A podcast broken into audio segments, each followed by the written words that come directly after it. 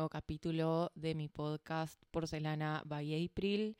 Así que bueno, como siempre quiero agradecer a este espacio de Laura Estudios que me abrieron las puertas y la verdad que me encanta lo que hacen.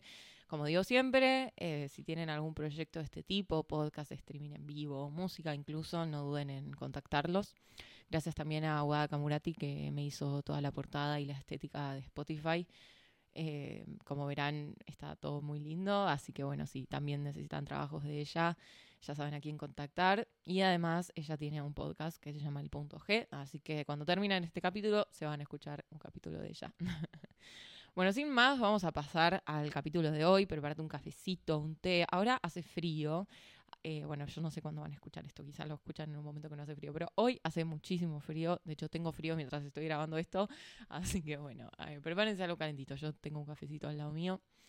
Y bueno, hoy vamos a hablar sobre em, lo que es la sobreexigencia. Y si viniste a este podcast para escuchar a alguien que te diga la vida es una, YOLO, descansa, no te sobreexijas, bueno, no es el lugar indicado. Tampoco va a ser un podcast del estilo sé tu propio jefe y te voy a decir que tenés que exigir al límite y, y dar todo por tu trabajo. Bueno, eso tampoco. Lo que voy a tratar de hacer en este capítulo es tener una visión de realista, de decir, bueno, hay ciertas etapas en la vida en las que uno se tiene que sobreexigir un poquito para lograr ese objetivo tan importante o necesario. Generalmente pasa en nuestros, en nuestros años más jóvenes. Y hay ciertos momentos en los que tenemos que decir, bueno, paremos un poquito porque esto me está costando mi salud mental. Pero bueno, también ahondar un poco en, esta polémica, ¿no? De decir, bueno, se está hablando un montón de salud mental, se está hablando un montón de relajar, que la vida no es el trabajo, pero alguien tiene que pagar las cuentas a fin de mes, alguien tiene que, pagar el alquiler, pagar la comida, o no, no necesariamente eso, pero digamos, tenés objetivos con los cuales querés cumplir, tenés ambiciones, tenés sueños, por así decirlo. Entonces, como dejar de romantizar un poco esta idea de, ay, bueno, está todo bien, relájate, porque bueno, hay veces que la vida es así y hay veces que te tenés que forzar y, bueno, está bueno saber cómo lidiar con esas cosas, ¿no? Justo aparte, eh, yo siempre digo que para mí venir a hacer este podcast es un poco como hacer terapia porque siempre me, inspiro por, no siempre, pero me suelo inspirar por momentos en particular que estoy viviendo en mi vida. Y justo hoy vine a hacer el capítulo después de rendir, eh, perdón, de cursar en la, en la, facultad. Estoy muy cansada porque si no fuese pocas, si no fuesen ya muchas las cosas que hago yo con mi vida, decidí anotarme en un intensivo de invierno de la facultad, que era mi único momento para descansar, y decidí anotarme para adelantarme la carrera. Y si bien estoy muy cansada, estoy agotada, llegué acá que decía, no sé ni cómo voy a hacer para hablar. la verdad que no me arrepiento para nada, porque me estoy metiendo una materia en un mes y todo con cumplir con mi objetivo, que es el de recibirme antes. Y es un objetivo realista y es un objetivo que si todo sale bien, en un año y medio ya va a estar cumplido. Entonces, bueno, a eso voy con un poco bueno, ponderar tu objetivo, qué tan cumplible es, qué tan realista es. Y bueno, en realidad tenía pensado arrancar esta conversación a partir de una charla eh, muy importante que tuve yo con mi psicóloga el año pasado, em, que básicamente, bueno, en realidad no fue el año pasado, fue, empezó hace bastante tiempo.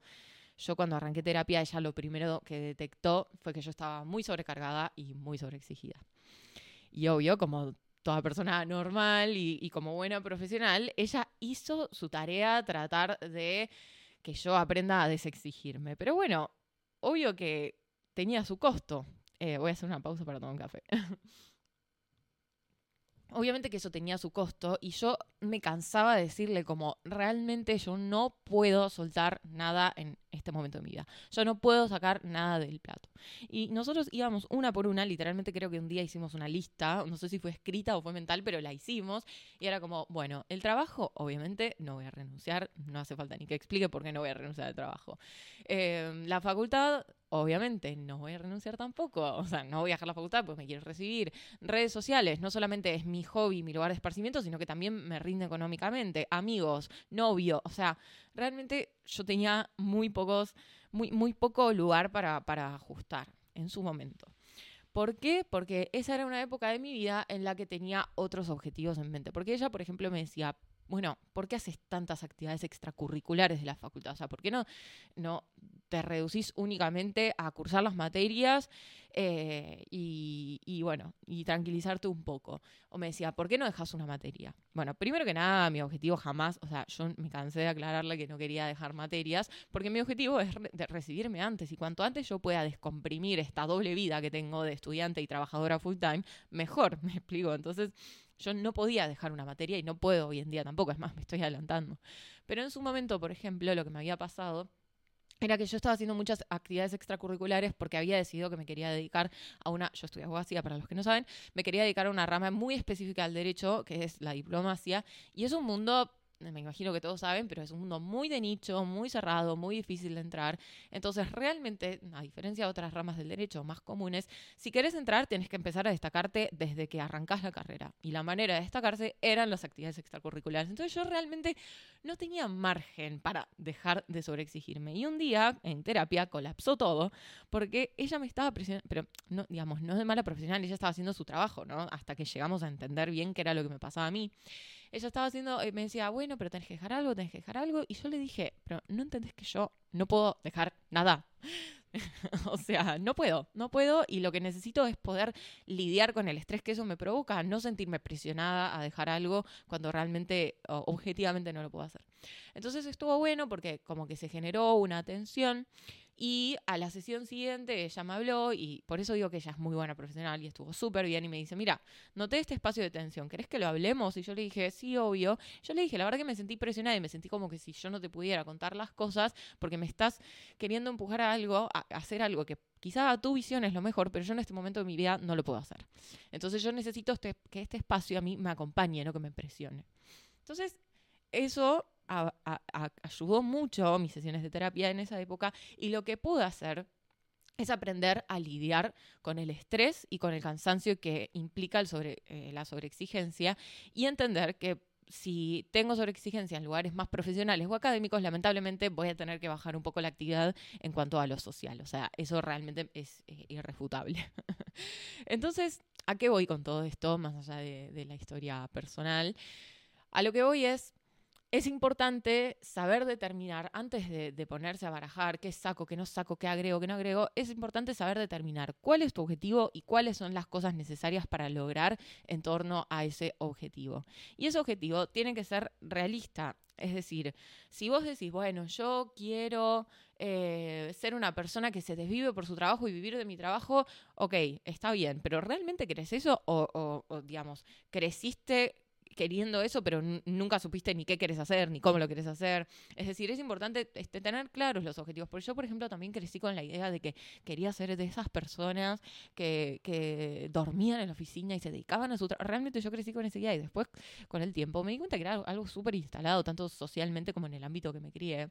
Y esa no era una meta realista, porque era una meta súper genérica, súper eh, despersonalizada, y después me di cuenta que no era así, y que la presión sí era social. Pero ahora, si vos por, otro lado tenés un objetivo muy concreto, muy personal, del cual estás seguro o segura que querés seguir, lo cual no implica que más adelante puedas dejar de quererlo, bueno, ahí sí obviamente que vas a tener que lidiar con eso. Y también seamos realistas, Argentina es un país que nos hace sobreexigirnos, lamentablemente. No nos es todo tan fácil en cuanto a la situación económica y profesional como lo es en otros países. Entonces también hay que saber que tenemos esa carga encima, los argentinos. No sé si hay gente, sé que hay gente que me escucha de otros países, no sé cómo será la situación en otros países, pero bueno, acá es así. Eh, pero bueno, o sea, realmente depende de cada uno. Por ejemplo, a un estudiante de medicina se te va a matar de risa si le decís que no se sobreexija. Obviamente que el estudiante de medicina se va a sobreexigir. O mi hermana, por ejemplo. Mi hermana estudia ingeniería ambiental en España. Lo único que hace de su vida es estudiar. Y, eso no es sobreexigencia. Bueno, sí, pero lo hace porque lo quiere y porque lo elige. Lo importante es cuando dejamos de elegirlo, cuando nos damos cuenta que eso no es lo que elegimos, poder soltarlo. Y acá viene la segunda parte de mi historia en terapia que a mí lo que me pasó fue que em, después de unos meses de esas sesiones, terminó el año, tuve tres meses de vacaciones de la facultad, bla, bla, bla, yo empecé como a replantearme mi vida y mis objetivos de la manera más tranquila igual, como que en ningún momento me agarró, como vieron, esa, esa ansiedad que le agarra a los estudiantes cuando se replantean la carrera, que seamos honestos, todo el mundo se replantea la carrera en algún momento, otro día podemos hablar de esto en un capítulo. Pero bueno, a poquito me empezó a pasar que no estaba segura, no de estudiar abogacía, porque realmente hoy en día sostengo que no sé qué otra cosa hubiese estudiado si no fuese abogacía. Em, pero sí me empecé a replantear la idea de dedicarme a este ambiente tan particular, tan político, tan público. Em, y bueno, eh, eventualmente, después de hacer un proceso muy largo, que ya contaré en otra ocasión, me di cuenta que no era lo que quería. ¿Qué pasa? ¿Me seguí sobreexigiendo de la manera que me seguía sobreexigiendo cuando yo quería eso? Y no, claramente no. De a poquito, aunque me dolió y me costó, empecé a dejar un montón de actividades extracurriculares y cosas que eran innecesarias para mí, porque no tenía sentido que las haga y no tenía sentido que gaste mi cuerpo y mente en eso cuando lo podría estar gastando en otra cosa y esa cosa no necesariamente tiene que ser académica, la puedo estar gastando en ir al gimnasio, en descansar, en pasar tiempo con la gente que quiero. A lo que voy con esto es que hay momentos y momentos en la vida. Y como que también me resulta interesante, eh, el otro día escuché, escuché, no, leí un tuit que decía que cuanto más sanas en la vida, menos ambicioso te pones. Y me parece excelente esa frase y me parece súper eh, polémica a su vez, porque es cierto, uno, yo, tomo la sanación no solamente como, digamos, estar mejor eh, emocionalmente y, digamos, eh, alcanzar el bienestar, sino también como eh, de construir todas las ideas con las que creciste y todo el sistema en el que metieron. Y, y, todo eso también es sanar, es encontrarse con uno mismo y decir, a mí me enseñaron A, B y yo quiero C. ¿Y qué hacemos con eso? Entonces, obviamente que cuando sanes te vas a poner menos ambicioso porque la verdad, al menos esta es mi opinión, el gran porcentaje de, la ambición que tenemos es instalada. Después puede ser que nos demos cuenta que tenemos ambición con otras cosas, pero generalmente todos venimos con el mismo chip y, justamente la vida se trata de, ir desmarañando ese chip y creo que, bueno, como ya dije en varios capítulos, en términos generacionales, eh, cada vez somos más los que nos corremos un poquito de, de la brecha, ¿no? A ver, yo estoy hablando de esto y soy estudiante abogacía, trabajo full time, eh, me pago el alquiler, o sea, no es, no es que estoy completamente apartada del sistema, o sea, para que vean que no es que estoy hablando de un extremo, decir, bueno, eh, deja todo y andate a vender kiwis a Australia, lo cual también estaría bárbaro, pero digo, es no es tan no es tan profundo el cambio que estoy proponiendo, ni siquiera lo estoy proponiendo, es el cambio del cual estoy hablando. Eh, todos, todos estamos barajando mucha libertad, mucha libertad, ojalá, pero mucha más libertad, mucha más cintura para elegir qué queremos hacer de nuestras vidas. Mismo también se puede ver a, al nivel de tendencia política global. Eh, por ejemplo, el home office. El home office es, increíble. O sea, eh, la, libertad que te da y, el manejo que te da viene de parte de toda una oleada social de empezar a, a, tratar menos a la persona como máquinas. Otra cosa, hay países en los que, por ejemplo, ya se estaba eh, se redujo un día hábil la jornada, y, eh, perdón, la semana, y ahora son cuatro días únicamente que se va a trabajar. Acá en Argentina mismo, con todos los problemas que tenemos, se está empezando a hablar de eso.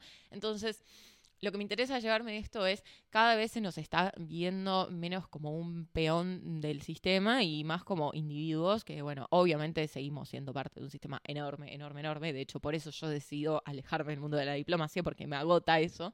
Pero bueno, un poquito más de margen me parece que se podría decir que tenemos.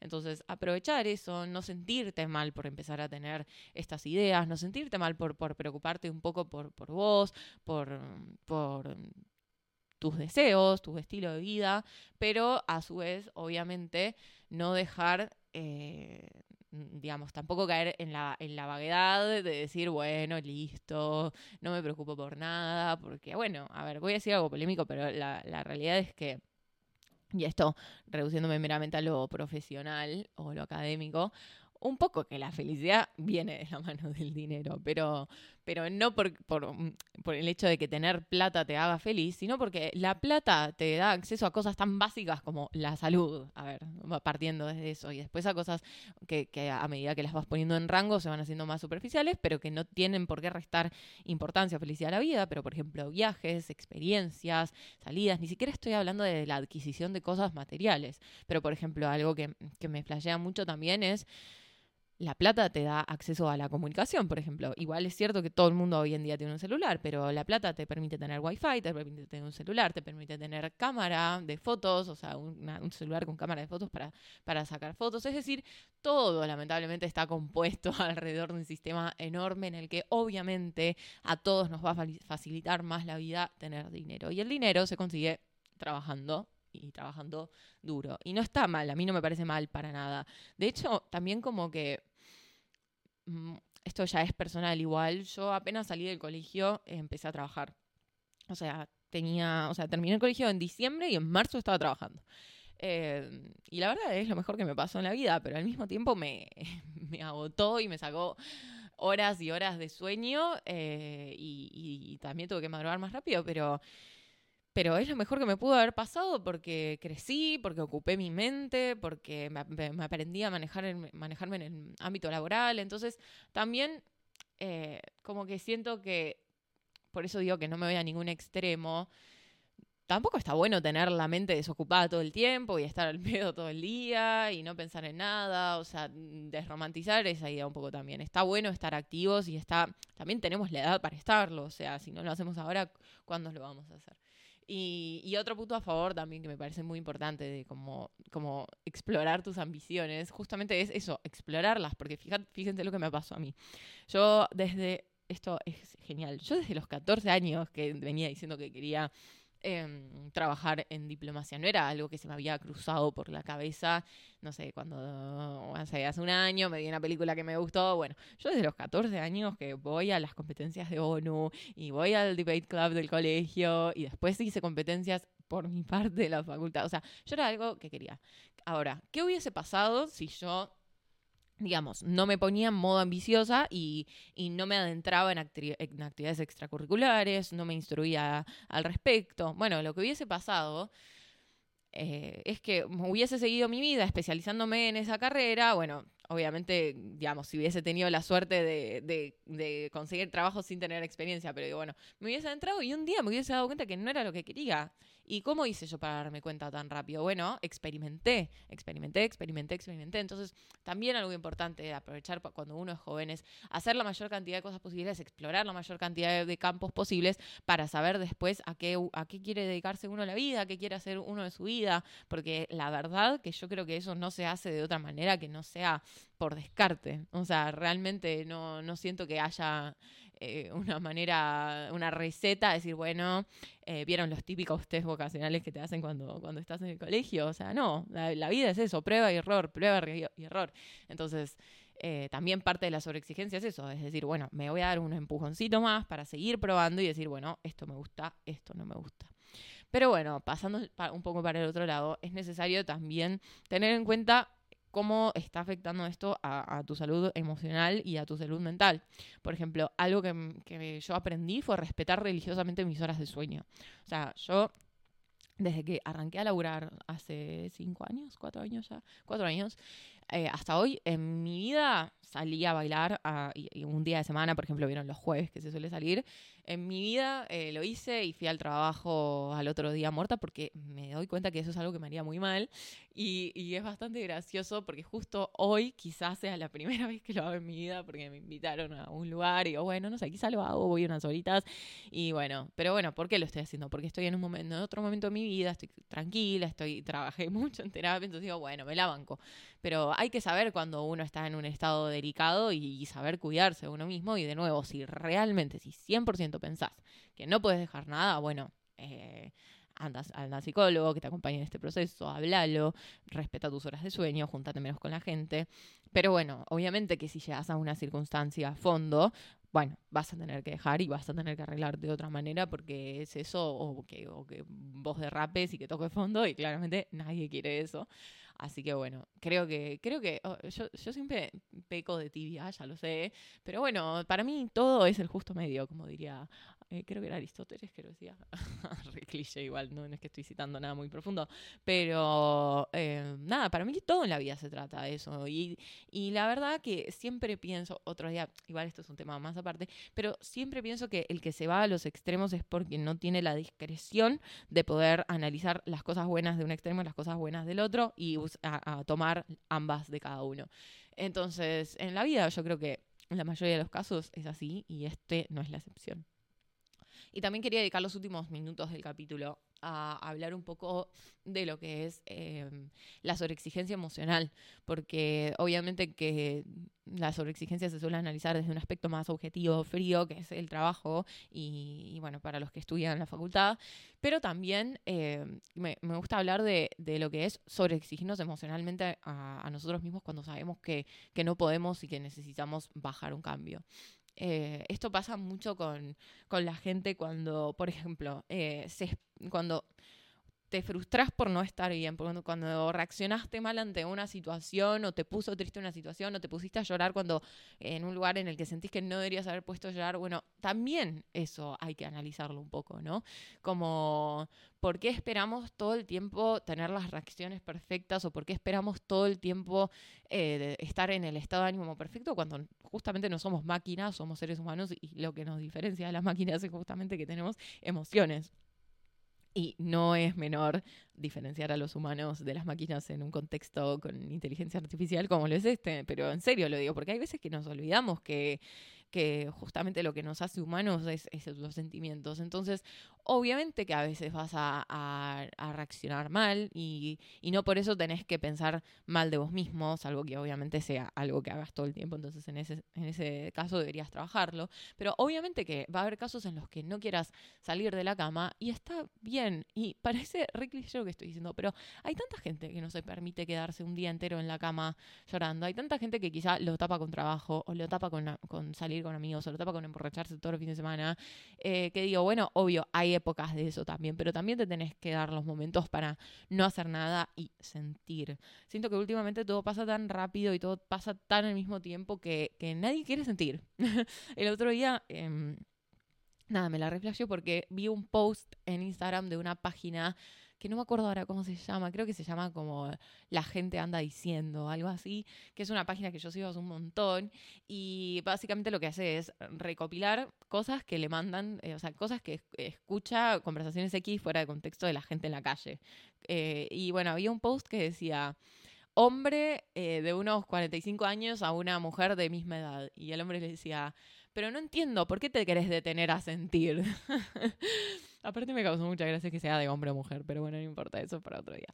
Pero me causó gracia porque, claro, estamos en un contexto, y, quizás siempre lo estuvimos igual, en el que se cuestiona el, detenerse a sentir, se cuestiona el detenerse a escuchar una canción. Chicos, ¿quién hace eso?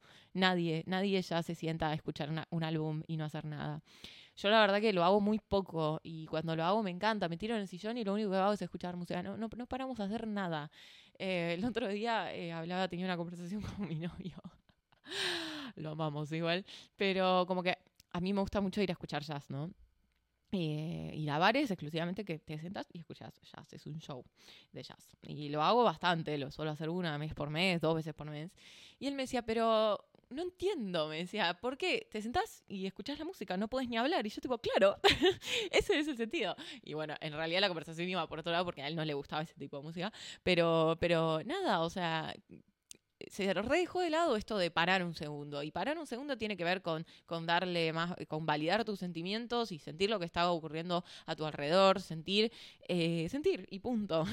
y siento que eso también tiene que ver con una sobreexigencia emocional de estar todo el tiempo ocupados, estar todo el tiempo activos y más importante aún, estar todo el tiempo siendo productivos. Eso es una locura también, como que no, no nos permitimos los silencios, no nos permitimos eh, estar en un lugar sin hacer nada. Yo, por ejemplo, hace poco tomé la política en mi vida de no usar más los celulares en los medios de transporte. Y no es por una cuestión de seguridad, o sea, debería hacerlo también, pero, pero más que nada, o sea, yo voy en un taxi o en un colectivo o en un subte, más que nada taxi, y no uso el teléfono, me, no uso teléfono y casi que no uso auriculares, me siento, si tengo la suerte de sentarme, si es que estoy en transporte público, me siento y yo, este momento de mi día es para estar en silencio y es para aflojar un segundo. Y eso es tan importante y cada vez lo hacemos menos. Porque siempre, mi psicóloga me decía, hoy podés volverte de, la sesión sin mandar un audio mientras estás en la calle, sin escuchar audio, sin usar el celular, podés volverte caminando,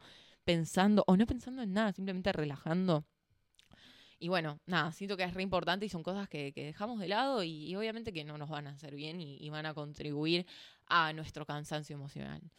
Así que bueno, esos son todos mis pensamientos al respecto. Espero que les haya servido, que les haya gustado y bueno, nos vemos en un próximo capítulo. De nuevo, gracias a Laura por el espacio y nos estamos viendo. Adiós.